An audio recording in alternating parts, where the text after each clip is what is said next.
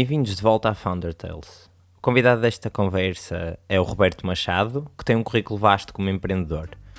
O seu percurso começa na Subvisual, como co-founder e CEO, que não sendo uma startup, ajuda startups a começarem e vingarem. Esta posição permitiu-lhe cofundar a UTrust e a Decipad. A primeira é uma ferramenta que ajuda a facilitar pagamentos com cryptocurrencies e a segunda promete simplificar a análise de dados para quem não tem um background em data science ou para quem tem e quer um workflow mais rápido. Acrescenta ainda o seu cargo de founding partner na Lightshift Capital, um fundo de investimento focado em iniciativas e projetos que se apoiam em crypto e blockchain e é o primeiro a nível nacional. Este enquadramento fez com que o Roberto esteja no centro de um ecossistema empreendedor muito interessante e do qual nos vai falar nesta conversa. Esta é a primeira parte da conversa, na próxima semana sai a segunda, não se esqueçam de ouvir.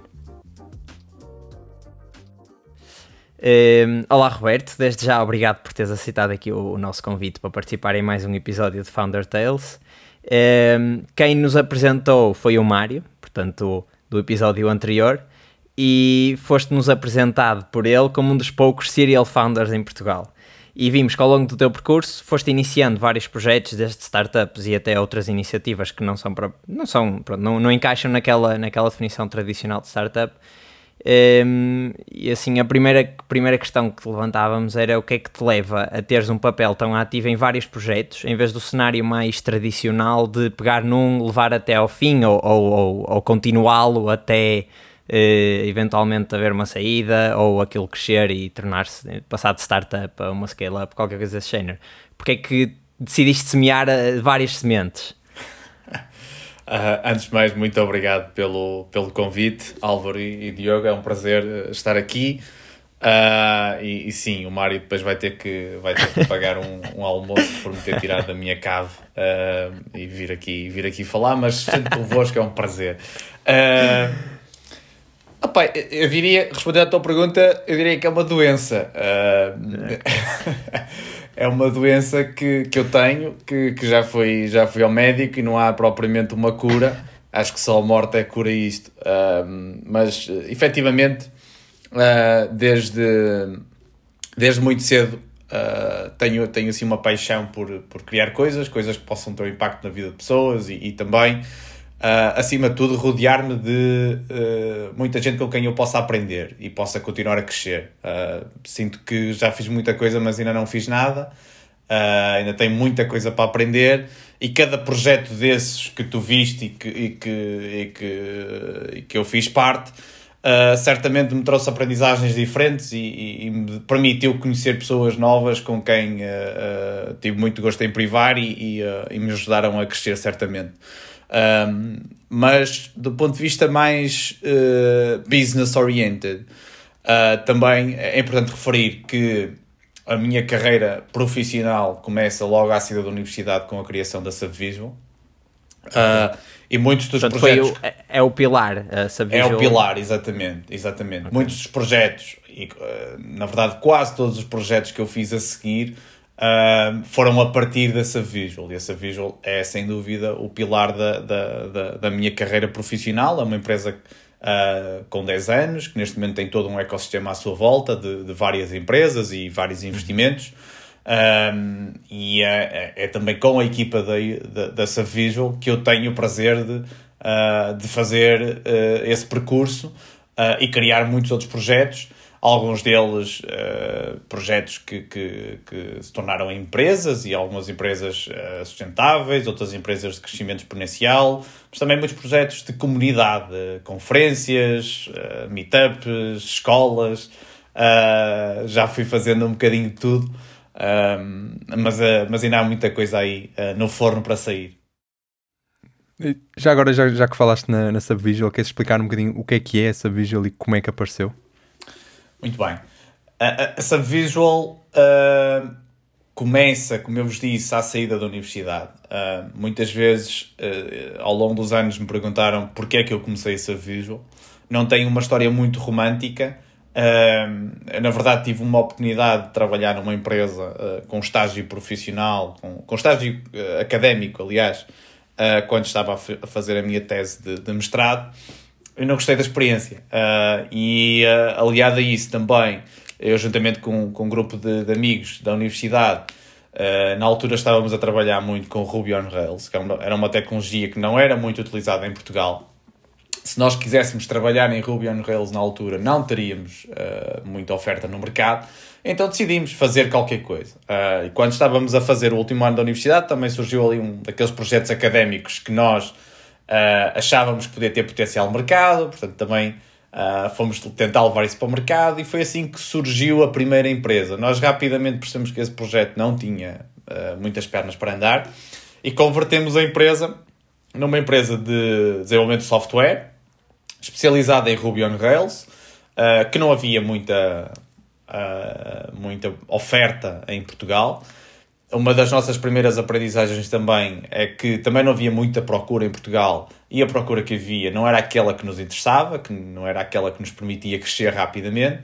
Portanto, também viramos a empresa muito cedo para o exterior. A nossa Visual acaba por fazer os seus primeiros anos uh, como uma empresa de desenvolvimento de software maioritariamente focada nos Estados Unidos, uh, a ajudar muitas startups. Uh, os nossos principais clientes eram uh, founders que tinham uma ideia e queriam arrancar com o projeto e Ruby on Rails na altura era uh, go-to technology para começar esses projetos uh, e foi a partir daí que nós começamos o nosso crescimento, depois com, com o sucesso comercial e com, com, com o encaixe financeiro que fomos tendo também fomos investindo noutros projetos, etc, etc. Ok, então imagina, tu conseguiste depois criar, pegar na Subvisual e criar todo um ecossistema uh, à volta da Subvisual e isso foi uma coisa que foste fazendo uh, de maneira voluntária, ou seja, de maneira uh, consciente, ou foi acontecendo porque os projetos que te apareciam na Subvisual até encaixavam bem uns nos outros? como, é que, como é que depois conseguiste encaixá-los uns nos outros? Porque o que nos parece das, das tuas outras startups, que, que é pelo menos de acordo com aquilo que nós fomos pesquisar, mais principalmente a, a, a Utrust e a Decipad, uh, que elas têm alguma relação e, e portanto, tem, consegues criar aqui um ecossistemazinho das startups. Isto veio, foi porque eras uh, serial founder ou és serial founder porque essa visual te permitiu criar esse ecossistema?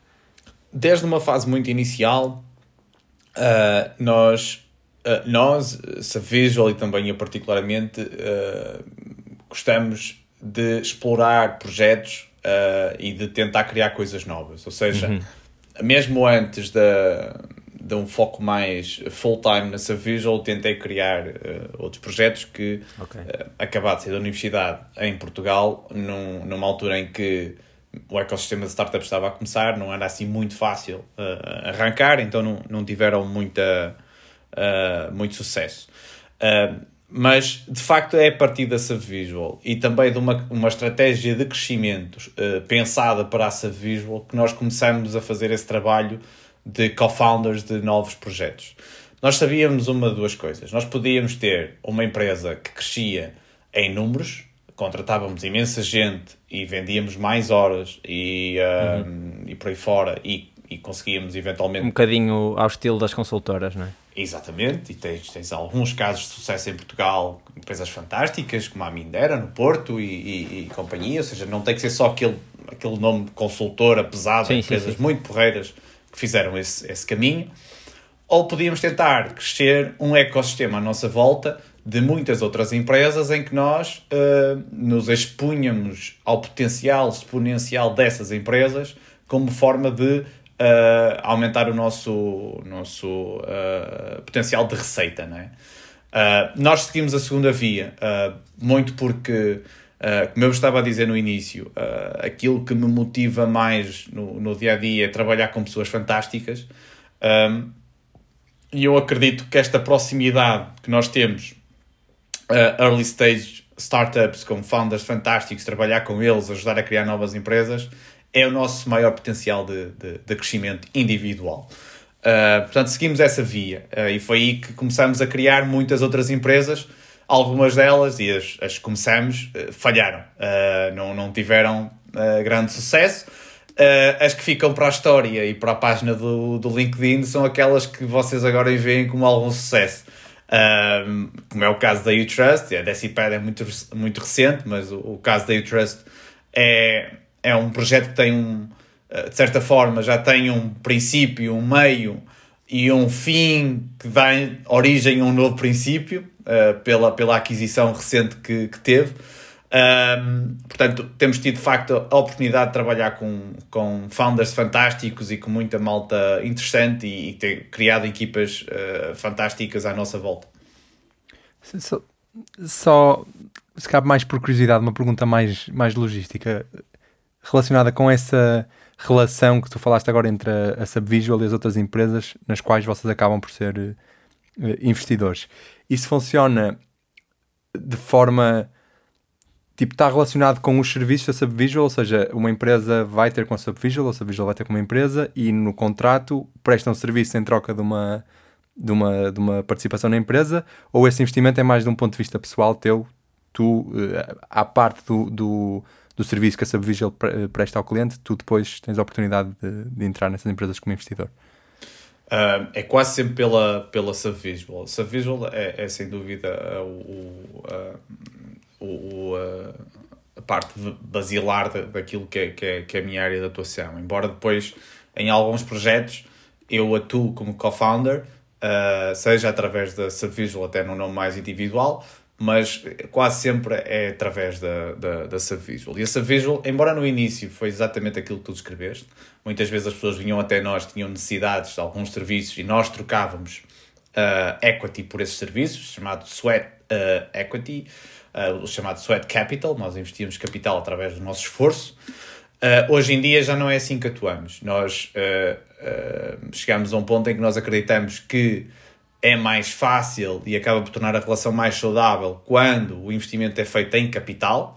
E também o fazemos agora porque temos esse músculo financeiro, há uns anos atrás não tínhamos. Nós fazemos o investimento em capital e depois, se fizer sentido uh, essa empresa trabalhar connosco Uh, porque algumas das nossas pessoas, das nossas equipas, têm uh, experiência ou, ou conseguem acelerar o crescimento desse projeto, nós trabalhamos com esse projeto. Uh, e cobramos pelo nosso tempo, quase como se fossem as próprias pessoas, como as pessoas fossem contratadas por, por, por esse mesmo projeto, por essa nova empresa. E, e, e, é assim um bocadinho a nossa forma de, de atuar agora. Ou seja, nós uh, acabamos por posicionar-nos como uh, um venture builder que uh, tanto pode ajudar a, a, criar empresas e a fazer crescer essas empresas, como também investimos, puramente um investimento financeiro, ou então também às vezes ajudamos a, a, a só founders a, a darem um, um passo uh, apresentando a pessoas do nosso, do nosso ecossistema, novos investidores, etc, etc, sem qualquer tipo de, de, de, retorno imediato, mas sabemos que isso no futuro pode ser interessante para nós. O, o que é importante referir é que neste momento a Subvisual é, é uma máquina muito bem oleada, que é uma empresa central num ecossistema que já é superior àquilo que a própria Subvisual é. Nós temos várias empresas à nossa volta uh, que acabam já por fazer o mesmo que nós e atraem pessoas para o nosso ecossistema, uh, que, que, que acaba por ser muito enriquecedor. Uh, e é a partilha de conhecimento em todas estas empresas, a, a, facilidade com que nós temos de atrair talento, uh, de, de, de, ajudar a contratar, de, de, ajudar a financiar empresas, etc., que torna este ecossistema muito interessante.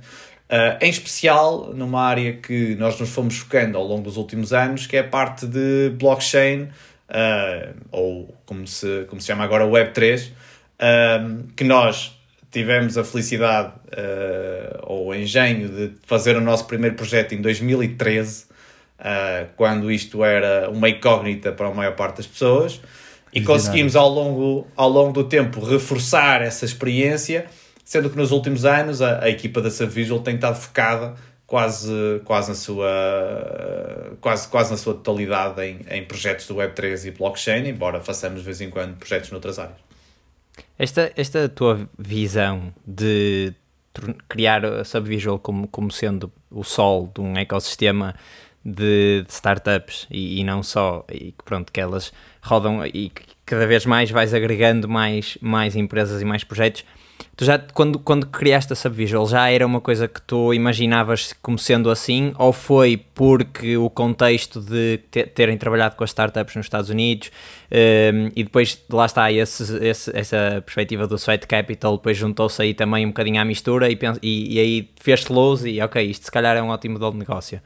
Sim, acho que foi progressivo. Uh, no início, okay. certamente, não, não imaginávamos que íamos estar nesta posição agora. Uh, nós sabíamos que queríamos, de alguma forma, encontrar um, um modelo de negócio que fosse exponencial uh, e não um, um, modelo de negócio linear como quando começamos. Portanto, nós sabíamos nós estávamos dispostos a encontrar qualquer coisa diferente. E, e, acho que o facto de termos essa abertura desde uma fase inicial sempre nos deixou alerta para o que é que isso poderia ser. mas sem dúvida que esta progressão foi acontecendo ao longo dos anos e continua em constante evolução. Se me perguntares o que é que essa Visual vai ser daqui a 3 anos, uh, a única certeza que eu te sei dizer é que não vai ser igual ao que está agora. Uh, e isso acho que era uma, um dos mantras que nós tínhamos no início da empresa, que era no momento em que nós passarmos vários meses sem fazer qualquer tipo de evolução, sem fazer qualquer tipo de progresso, sem mudarmos os nossos processos, etc., é porque está qualquer coisa a correr mal. Uh, nós temos essa uh, essa, essa, essa, esse ponto intrínseco uhum. de, de, de, constante melhoria, de constante aprendizagem. Uh, e certamente daqui a uns anos vamos ter um modelo diferente uh, que vai fazer mais sentido para nós na altura. Se calhar pior que aquele que temos agora, mas vai ser aquilo que faz sentido, sentido na, na, na altura.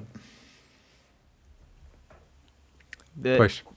Diz, diz, diz. Força, força, força. Ok. Uh, imagina, tinhas falado que em 2013, uh, eh, e por acaso foi uma das coisas que nós vimos, que há, há, uma linha, um vertical comum a vários dos teus projetos que está exatamente. Uh, nós tínhamos aqui, tínhamos aqui no nosso script, nas nossas cábulas, tínhamos colocado finanças, mas efetivamente não é bem finanças, é mais blockchain do que, do que finanças, porque é, é mais abrangente. Ehm, e agora falaste que esse projeto começou em 2013. Como é, como é que vocês tropeçaram num projeto de blockchain em 2013 quando 90% eh, da população mundial mais não sabia sequer o que é que era blockchain e como é que viram futuro nisso eh, e que futuro é que viram nisso? Uh, aí, aí eh, eu penso que sou, sou o culpado, de certa forma. Eu, eu desde muito desde muito cedo que, que apanhei o, o white paper de, de ah, Bitcoin, Bitcoin e, uh, e, sempre fiquei muito fascinado pela tecnologia e pela, pela, pela, pela influência social e que, que aquilo poderia ter. Então, desde muito cedo que, que, que acompanho e, e estive sempre ligado ali ao, ao, ao, tema. E por acaso, uma das pessoas com quem eu, uh, um amigo da, da, da, da universidade, que também partilhava esse interesse, um, a certa altura, já, ele já tinha saído da universidade, uh, voltou a mim porque uh, sabia que eu tinha interesse no tema, sabia que eu tinha uma empresa de informática e conhecia um investidor que queria fazer qualquer coisa no espaço. Então foi assim que, que, que a coisa aconteceu. Uh, já agora, isso, isso é a história da Savvisual. É, é uma série de encontros e desencontros que acaba em oportunidades fantásticas. Um, pá, all comes down to people.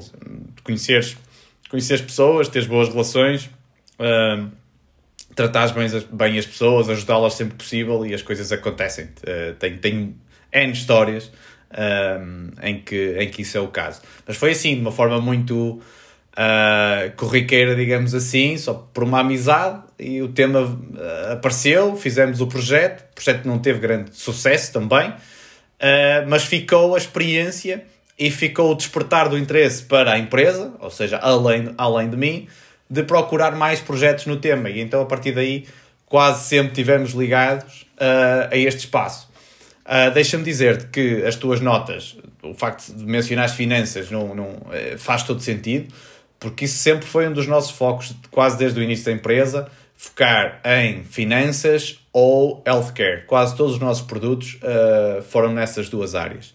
E a parte financeira acaba depois também ligar muito bem com o componente blockchain e como nós tínhamos essa experiência também acabou por ser útil em muitos projetos de blockchain em que nós entramos, ter esse background, ter trabalhado com várias startups de, da área de fintech. Agora falaste, falaste em healthcare, podes-me dizer algumas das, de, alguma de, algumas das startups do vosso portfólio que estejam relacionadas com healthcare? Acho que pelo menos não têm tanta visibilidade, pelo menos no teu LinkedIn e nas pesquisas que fizemos, como a parte do blockchain e finanças. Sim, um, tenho, tenho, tenho um projeto que, que, que está, que está muito bom de saúde e que, e que está a correr muito bem, que, que se chama CEOs Life, uh, que atua mais na componente da terceira idade Uh, mas tem uma componente muito forte uh, de, de, na parte de healthcare, de, de estimulação cognitiva, uh, estimulação física. e é cá em com, Portugal? Exatamente, são aqui de Braga. Hum. E há pouco tempo fecharam uma nova ronda de financiamento, portanto o projeto está, está, está numa, está numa uma escala, está, num, está num momento de progresso muito interessante. mas de facto focámos-nos muito em fazer alguns trabalhos não temos no portfólio muita exposição. Uh, nós, no início, ainda fizemos alguns projetos e investimos alguns projetos que falharam. É uma área mesmo muito complicada e, efetivamente, hoje em dia não é uma área que uh, nós apostemos muito. Uh, não estamos agnósticos. Ainda no ano passado fizemos um investimento numa empresa de, de Londres que é a AppTrace, que, que atua na, na área de healthcare mas são pequenos investimentos, aqueles investimentos financeiros que eu vos mencionei há pouco. Não, estamos, eh, não, não conseguimos estar eh, muito focados aí. É uma área que temos muita paixão internamente, eh, os membros da, da, da equipa gostam imenso, sabemos do potencial uh, de impacto que, que, que, os produtos de, de healthcare às vezes têm, mas é de facto também uma área muito difícil de dominar, com muitos interesses instalados, muita regulamentação, muita coisa torna uh, ainda mais difícil. Um, e depois acabamos por, com esta especialização em blockchain, acabamos também por nos afastar. Embora já exista aqui alguma interseção entre as duas áreas, eu acredito que, havendo espaço no futuro, se pudermos fazer alguma coisa aí, eh, vamos querer fazer. Mas a, a verdade é que blockchain acaba por atrair muito mais financial services, uh, decentralized finance, coisas desse género, que, que, que é onde acabamos por ter muita, muita oportunidade de atuar por exemplo, nessa, nessa que mencionaste, CEOs Lab, se não, se não me engano, eh, qual, é que é o teu papel mais concretamente? Ou seja, eles fazem parte do vosso portfólio, eles vieram ter convosco, fizeram um projeto convosco para, para dar, fazer ali um kickstart, qual é que foi o... Como é, que, como é que funciona a relação mais eh, no dia a dia entre a, a Subvisual e tu, neste caso, se tiveres um, um papel mais como co-founder, por exemplo, de alguma das empresas? Uh, qual é que é o teu papel mais no dia a dia dessas, dessas startups que ajudas? Um, neste momento a CEOs Life uh, está a ser uh, até mais acompanhada por um colega meu que trabalha uh, também na, na, na, parte de ventures comigo na, na Subvisual, que é o Alexandre Mendes. Portanto, ele é que faz um acompanhamento mais ativo da, da CEOs Life. Mas, contando rapidamente um bocadinho a história do nosso envolvimento com o projeto, nós, numa fase inicial, uh, ajudamos muito uh, os founders a construir a primeira versão do produto e a levá-lo para o mercado. Tivemos lá pessoas a trabalhar, fizemos um investimento financeiro uh, inicial e também com, com Sweat Capital.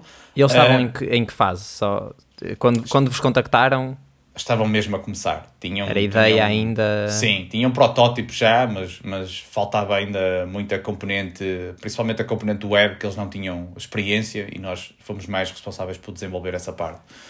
Um, mas ajudamos então. Aí é o, é o nosso sweet spot, é, é, é, o zero to one. É levar a empresa desde o momento zero, que é uma só uma ideia, até o momento em que apresenta qualquer coisa ao mercado e ajudar com a, com a adoção inicial no mercado. Um, e depois, quando chega uma fase mais growth, já não é tanto a nossa área de atuação. Muitas vezes mantemos-nos por perto uh, como advisors, mas já não é tanto a nossa área de atuação.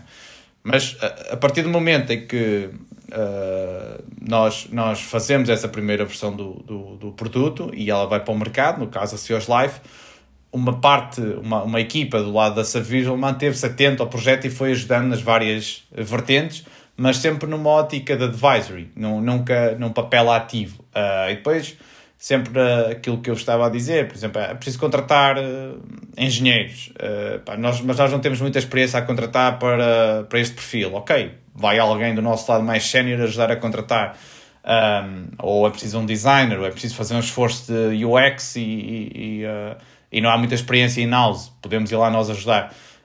É muito mais uma ajuda ad hoc uh, e consoante a empresa necessita um, do que estar ativamente lá no dia a dia. Para isso, o que nós fazemos é, mal seja possível, ajudamos a contratar, crescer equipas, treinar, se for preciso, um, e ajudar as, as empresas a fazer o seu próprio percurso. Uh, acho que, acho que, é, que é isso. E agora, transformando se calhar um bocado a, a pergunta do Álvaro para um nível mais pessoal, como é que, como é que tu próprio uh, distribuis o teu tempo entre as várias empresas nas quais tens um papel ativo? Portanto, vamos descartar essas que tu acabaste de falar, que já só, já só as seguem de perto. Como é que distribuis esse tempo e quão rígido és nessa distribuição? Um, isso é uma excelente pergunta e uma que uh, acaba por ser, tem uma resposta volátil, porque isso depende muito do momento em que eu estou. Uh, mas se me perguntas agora, uh, como vocês repararam, uh, eu sou co-founder de uma, de uma empresa chamada Decipad e esse é de facto o meu foco principal neste, neste momento. e é onde eu tento atuar uh, 100% do meu tempo e depois meto mais 20% em cima dos 100% para, fazer, para fazer o restante.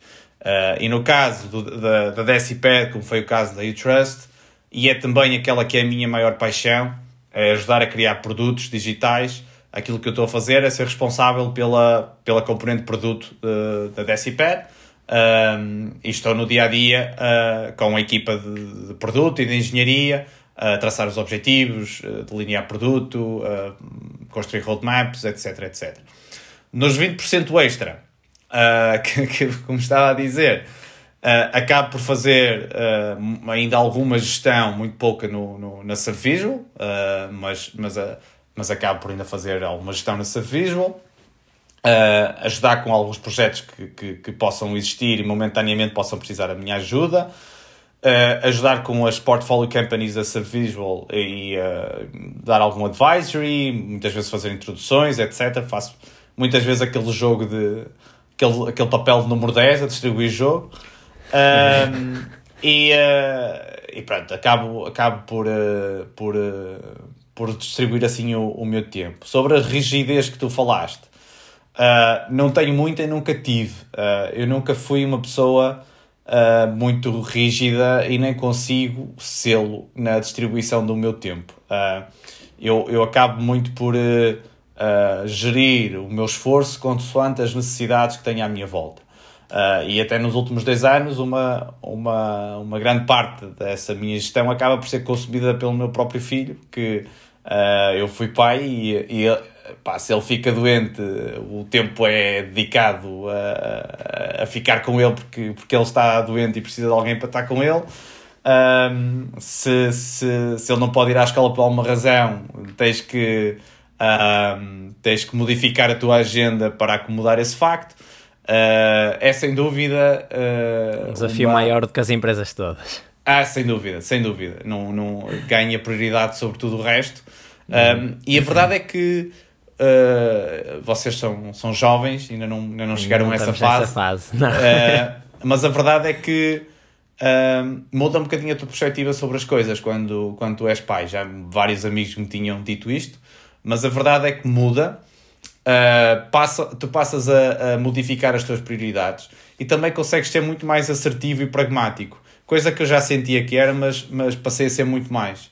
Uh, pá, isso, passei a ter menos disponibilidade para investir mal o meu tempo. Uh, agora sou muito mais pragmático uh, onde é que invisto o meu tempo. Uh, pá, e sem dúvida que acaba por ter um, um efeito em que pá, escolho muito bem as minhas batalhas e aquilo onde vou estar eh, envolvido. Ok. Voltando aí um bocadinho atrás no que no que estavas a falar da Decipad, que é o teu, o teu novo bebê, entre aspas, eh, nós vimos que aquilo ainda estava em beta, ou em closed beta, pelo menos. Eh, queres eh, abrir aqui um bocadinho eh, a surpresa e, e, falar um bocadinho sobre o que é que é a Decipad e, e como, é que, como é que isso te surgiu? Qual é que foi a vamos falar aqui tipo, em startup, qual é que foi a necessidade que tu sentiste que era preciso colmatar, o problema neste caso? Sim. Um, A Deci está tá neste momento num. Nós, nós fizemos um lançamento da nossa Alpha Version uh, há duas semanas atrás. Uh, temos, temos agora um conjunto de utilizadores a, a testar o produto e a dar-nos imenso feedback. Um, mas de facto, aquilo que nós nos propusemos a fazer, e foi até mais o meu co-founder, o Nuno, que identificou esta necessidade e depois uh, motivou-me motivou a mim e, e também ao, ao Pedro, uh, que é o CTO, para, para arrancar com o projeto, é que uh, hoje em dia, quando tu queres fazer modelação de, de, dados financeiros ou queres de alguma forma partilhar uma, uma, uma tabela com cálculos, um portfólio, N coisas que tu fazes, uh, não tens muitas soluções a não ser trabalhar numa spreadsheet. Uh, trabalhar numa coisa com, com quadradinhos e tu ficas uh, refém daquela organização. nós acreditamos que há formas diferentes de fazer isso e com esta nova tendência de no code, low code, há muitas formas uh, diferentes de uh, ajudar uh, pessoas a fazerem, escreverem os seus modelos de uma forma mais descritiva, mais compreensível, mais fácil de partilhar com outros. Um, e foi isso que nós nos propusemos a fazer com, com a Decipad. Portanto, nós vamos ter, o nosso primeiro produto vai ser um, uma solução em formato notebook, em vez de spreadsheet, onde tu podes um, ter, uh, fazer modelação financeira através de uma linguagem uh, própria criada pela, Deci, pela, pela Decipad, mas também com vários elementos uh, low code e no code em que tu podes facilmente interagir, ehm, construir calculadoras, etc, etc. é, é um daqueles produtos que não é fácil de compreender e de encaixar uhum. até o usar. Uh, eu diria, nós muitas vezes brincamos que é, é um Notion para números uh, e o nosso objetivo é tornar a relação das pessoas uh, com números mais fácil. Uma ótima metáfora, um Notion para números. Exatamente, mas demora, demora o seu tempo. Assim como o Notion não uhum. é imediato para muita gente quando começas a utilizar. Pois, nós, nós fazemos aqui o nosso CRM do podcast, por acaso, em Notion. Eu arrisco-me a dizer que nós neste momento fazemos a nossa vida em Notion. Daqui a uns meses eu, pelo menos, fazer eu, pelo menos a vossa faço. vida na Decipar. ok, fica o desafio. Mas, eh, ou seja, a, a, maior diferença para as outras, e agora estavas a falar, e ocorreu-me, por exemplo, a Rose, que era a antiga Dash Dash, né? Uh, a maior diferença é exatamente Portanto, a lógica por trás, se calhar até é semelhante, é um bocadinho de tirar o Excel, o clássico Excel, mas vocês ainda vão um passo à frente de tirar a spreadsheet mesmo, e portanto, ok, ok, parece-me parece bastante nós, interessante. Nós achamos que uh, o formato de spreadsheet é muito útil, uhum. uh, mas não tem que ser a única solução. Uh, e muito, muitas vezes para documentos como um Uh, imagina um, um reporte financeiro uh, mensal que tu tens que fazer dentro de uma empresa. Uh, será que não é mais fácil tu poderes fazê-lo dentro de um documento em que tu vais buscar várias fontes de informação, calculas a informação que é os resultados que são relevantes a apresentar um, e fica de uma forma muito mais descritiva logo ali aquilo que tu queres mostrar a quem, com quem vais partilhar o documento. Nós achamos que sim, e achamos que eu, de certa forma estou a reduzir um bocadinho a visão uh, e aquilo que nós queremos construir. Por um lado, de forma propositada, por outro lado, também uh, seria muito complexo estar aqui a, a, explicar tudo, mas é de uma forma simplista é isto: é poderes, num formato diferente, construir uh, documentos onde tu podes trabalhar com números, manipular números de uma forma muito mais interessante uh, pá, e ser mais fácil de colaborar com outros. Tenho aqui uma, okay. aqui uma pergunta que é de uma, de uma ideia que, da qual eu me vou apercebendo, e se calhar até um bocado por causa do, dos episódios que já fomos gravando, que é uh, startups que estejam a criar produtos que sejam QB tecnológicos ou com alguma profundidade a nível de tecnologia eu fico com a sensação que se torna mais difícil de os testar, ou seja, difícil de desconstruir o produto ao ponto de conseguir lançar um MVP simples e rápido. O que é que, no caso da Decipad, foi o vosso MVP ou o vosso primeiro proof of, concept? Ou seja, quais foram os primeiros testes com users que vocês fizeram e o que é que lançaram nessa altura? Uh, é, ainda, bem, bem que tocaste nesse ponto, acho, acho que pode ser muito educativo aquilo que nós tivemos que fazer e que estamos a fazer ainda hoje. Uh, como tu referiste bem, e uh, eu até acho que no caso da SIPED vai um bocadinho mais longe, como, é, como é uma ferramenta de produtividade que pode ser usada de tantas formas diferentes, tem, tem imensos use cases, é muito difícil tu definires uma target audience, com quem é que vais testar, perfil, etc, etc. Exato. Uh, aquilo que nós fizemos foi muita, muita, muita experimentação no início, muita research, muita. Desde o início que temos uma pessoa só focada a fazer research, que fala com pessoas, recolhe informação, uh, montamos protótipos, fazemos entrevistas, ou seja, recorrentemente estamos a validar aquilo que estamos a construir uh, sabendo que no final do dia não há outra hipótese numa solução como esta uh, sem ser a leadership e quem tem que tomar decisões dentro da empresa pá, meter, meter a cabeça no cepo e tomar essas decisões e arriscar. e aqui, foi aquilo que fizemos. Nós andamos a fazer pesquisa durante imenso tempo, chegamos a setembro, tivemos um retiro da empresa. com toda a informação que tínhamos no momento, decidimos está aqui aquilo que vamos colocar numa, num produto alfa, vamos lançar para o mercado, vamos pôr pessoas a utilizar e depois vamos iterar. Uh, e é aquilo que estamos a fazer agora. Estamos numa nova fase de research, uh, que tem sido contínua, mas agora estamos numa fase em que temos um produto que está a ser atualizado quase todos os dias e temos um conjunto de pessoas que nos vão dando feedback live sobre essas alterações.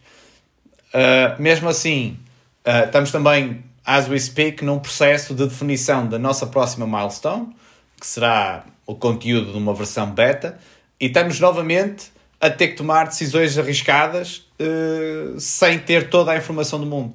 Mas eu sou um product manager que acredita imenso em research e, e, e product discovery, um, ehm, sem uma visão utópica de que todas as informações têm que ser uh, tomadas a partir dessa mesma research. No, in the end of the day, alguém vai ter que tomar algumas decisões, alguém vai ter que arriscar, uh, e é, é isso que nós também temos vindo a fazer.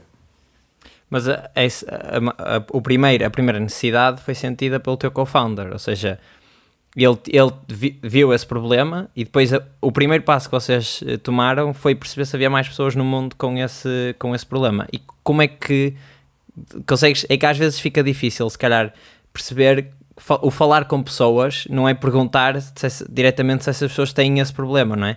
Uh, ou, ou, ou, ou, é, não sei, é, é isso. Como é, como, como, é que essas entrevistas, quando tem só o problema, portanto, quando ainda não há nada testável, que as pessoas consigam testar e dar feedback sobre uma coisa mais concreta, como é que se comprova que é um problema que tem eh, público? Sim, há várias, há várias metodologias. Aquela que nós uhum. fizemos foi, sobretudo, perguntar às pessoas como é que elas faziam. Ok. E depois perguntávamos quais é que são as dores que vocês sentem a fazer, sem sequer lhes mencionar que estávamos a trabalhar numa alternativa ou que uh, ou, ou, nem tentávamos uh, enviesar para eles nos dizer isto funciona para ti, não funciona. Nós basicamente fazíamos a observação e tomávamos notas uh, sobre as, os pain points que eles estavam a sentir. Pedes alguém, ok, mostra-me como é que tu fazes um modelo financeiro para a tua empresa. Ok? o que é, quais é que são as tuas maiores dificuldades a fazer esse modelo financeiro? Uh, onde é que tu estás a sentir dores? Uh, e as pessoas dizem, pá, o meu maior problema é que eu tenho data sources em vários sítios e depois isto não automatiza tudo e eu tenho que quase uma vez por mês perder aqui dois dias a buscar informação em vários sítios, complementar isto e fazer um report. Ok, tu estás a sentir um problema que eu também sinto ou estás-me estás a, a descrever um problema que eu não estava a sentir, mas pode ser útil para a solução que nós vamos trabalhar a seguir. Bem, e, e, é repetindo isto um, um bocadinho exaustivamente que tu vais ganhando essa informação. Uh, pá, e, e uh, juntando outras, outras, outras, outras formas também. Depois, quando, sempre que tu puderes, com pequenos protótipos, com pequenas soluções uh, também, uh, fazer outro tipo de teste que é uh, mostrar às pessoas, olha, pá, usa isto, vês aqui qual, qual é que é, quais é que são os problemas que tu vês isto a resolver.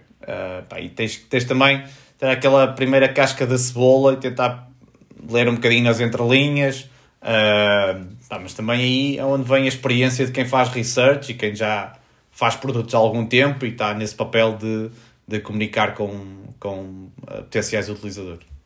Pois, porque eu acho, ou seja, és, és muito pró eh, falar com, com as pessoas em vez de pesquisar eh, números de, eh, na internet ou algo do género. É, é, é o, o, o, vosso método passa muito mais por, por entrevistas, não é? Sim, embora aquilo que tu mencionaste agora é uma outra componente que também é necessário fazer, uh, no, no, no, nos casos em que faz sentido fazer, que tem a ver com market research. E tu perceberes, um, ok, os números que sustentam aquele, uh, uh, o negócio que tu estás a tentar construir em cima do produto que tu estás a tentar construir. Uhum. Uh, todas estas componentes são relevantes, porque não faz sentido tu tentar desenvolver um produto que depois, por exemplo, o mercado é demasiado pequeno e tu não vais conseguir comprar mais do que X Uh, e esse pequeno mercado multiplicado por X não paga uh, o custo de desenvolvimento do próprio produto. Há, há, há várias, uh, há vários temas que é necessário tu validares. Portanto, os números é uma outra componente que também é importante, mas digo já não é a minha especialidade. cada, cada, cada macaco no seu galho. Não é toda a minha especialidade. pá, mas, mas também é necessário, é necessário fazer. Uh, já agora, é um dos use cases que nós achamos que uh, o Deciped pode ajudar é na identificação de, na, na, na, estruturação desses modelos de negócio, nessas, nesses modelos financeiros que te dizem se uma startup faz sentido ou não.